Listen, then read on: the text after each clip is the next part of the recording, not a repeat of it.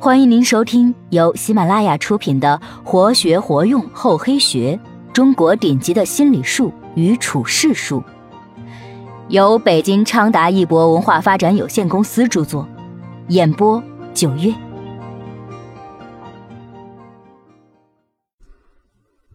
第四十八集，落井要下石。在待人处事中，任何时候都要切切牢记，对待对手。不仅不能手下留情，而且还要落井下石。厚黑学要告诉你的就是，千万不要中途罢手，应以厚制厚，以黑制黑，趁火打劫，狠狠削弱他的实力，直到他不可能东山再起，将他永远逐出你的领域，使其不会对你造成伤害。不管他们装出多么友善与可怜的样子，你都不要心慈手软。趁火打劫出自三十六计，原本是打仗的计谋，如今则广泛的运用于商业活动中。在别人焦头烂额、严重失误之时落井下石，大大的占得便宜。在这里，打劫的关键是要瞅准时机，即别人焦头烂额、严重失误的时候。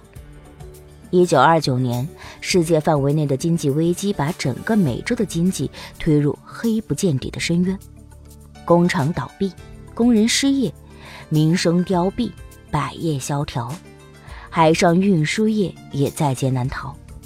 希腊船王奥纳西斯得知加拿大国营铁路公司为了度过危机，准备捐卖产业，其中六艘货船十年前价值两百万美元。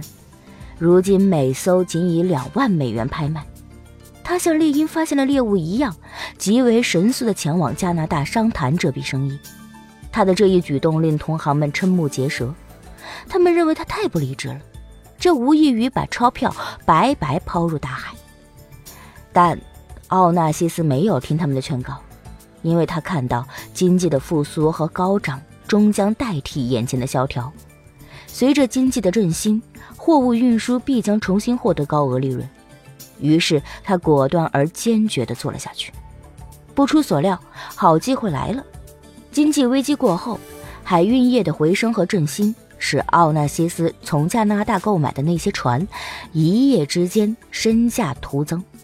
他一跃成为海上霸王，大量财富源源不断地流入他的腰包。二十世纪七十年代。随着人们生活水平的提高，美国彩电市场的需求开始转向高品质的手提式和桌上型。然而，美国厂商却仍然集中生产富有底座的机型，并且忽略了改进产品质量的工作。在销售上，也一味地依赖大量广告，认为只要能创造出一个闻名遐迩的名牌，就能吸引住美国消费者。而日本的索尼和松下公司则认真地研究了市场需求的转移和变化，从中看出美国厂商所犯的错误。他们立即抓住了这一战机，迅速开发了手提式彩电，以满足逐渐形成的新的消费需求。同时，日本商人一反美国商人重广告轻质量的做法，以提高质量为其经营的重点，迅速地抢占世界市场。当美国厂商发现自己的失误，并试图纠正错误时，早已错过了最佳战机。在短短几年里，美国生产厂家就将大部分美国彩电市场份额拱手让给了日本人。落井下石的策略不仅适用于商战，同时也适用于个人。小 B 是一家 ERP 软件公司的经理，在外人眼中是一个标准的 IT 成功人士。这几年，小 B 为了拿到单子，可以说是费尽心机、不择手段。原来说一句谎话都脸红，现在连续吹牛几个小时，连眼睛都不眨一下。这几天，小 B 又在为一个单子冥思苦想呢。客户 S 公司是一家民营企业，从一个小的手工作坊起家，去年以来一下子变成了行业内的领头羊。今年年初，该企业的老总农民说，为了提升企业的管理水平，要全面推行 ERP。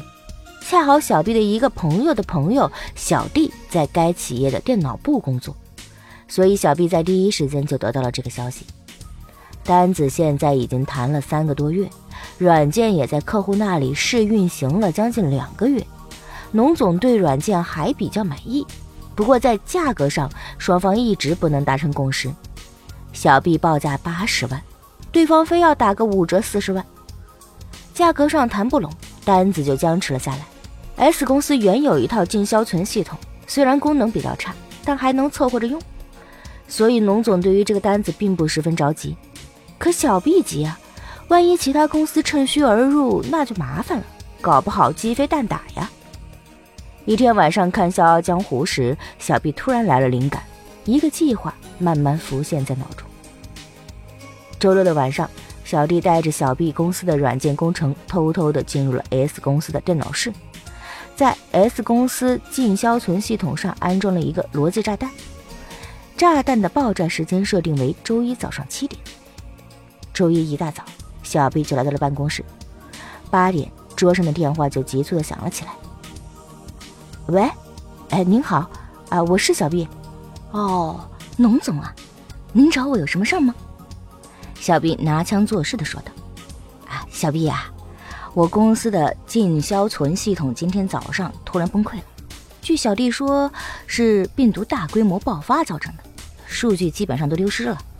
你知道现在正是我公司的生产旺季，客户那边订单催得又紧，这系统一崩溃，我的损失就大了。”幸亏还有你们公司的软件，小弟说在你们试运行的系统里还有我公司的数据，我想马上和你签订购买合同，把你们公司试运行的软件切换过来。听得出来，这回农总是真的着急了。农总，切换软件没问题，我保证不会影响您的生意，但软件价格方面现在有些问题。上周我们的软件刚刚调价，现在是一百万。哎，一百万，有没有搞错？你这不是趁火打劫吗？龙总十分的气愤。没办法呀，这是上面的意思，我只是奉命行事啊。龙总，我们老总还说给您公司试用软件的时间太长了，正催着我把软件拿回去呢。我一直拖着，我也很难做呀。要是您觉得价钱不合适的话，那我明天派人把我们的软件卸载了，别耽误您找别的合适的软件。唉，都火烧眉毛了，你让我去哪儿找啊？一百万就一百万吧，你马上带着合同和工程师来我公司吧。落井下石的运用，首先要求我们要有一副好眼光，其次要有一副厚脸皮。看上面几例中的主人公，哪个不是好眼光和厚脸皮中的佼佼者？这两个条件必须同时具备，此计运用才可能成功。本集播讲完毕，感谢您的收听，我们下集再见。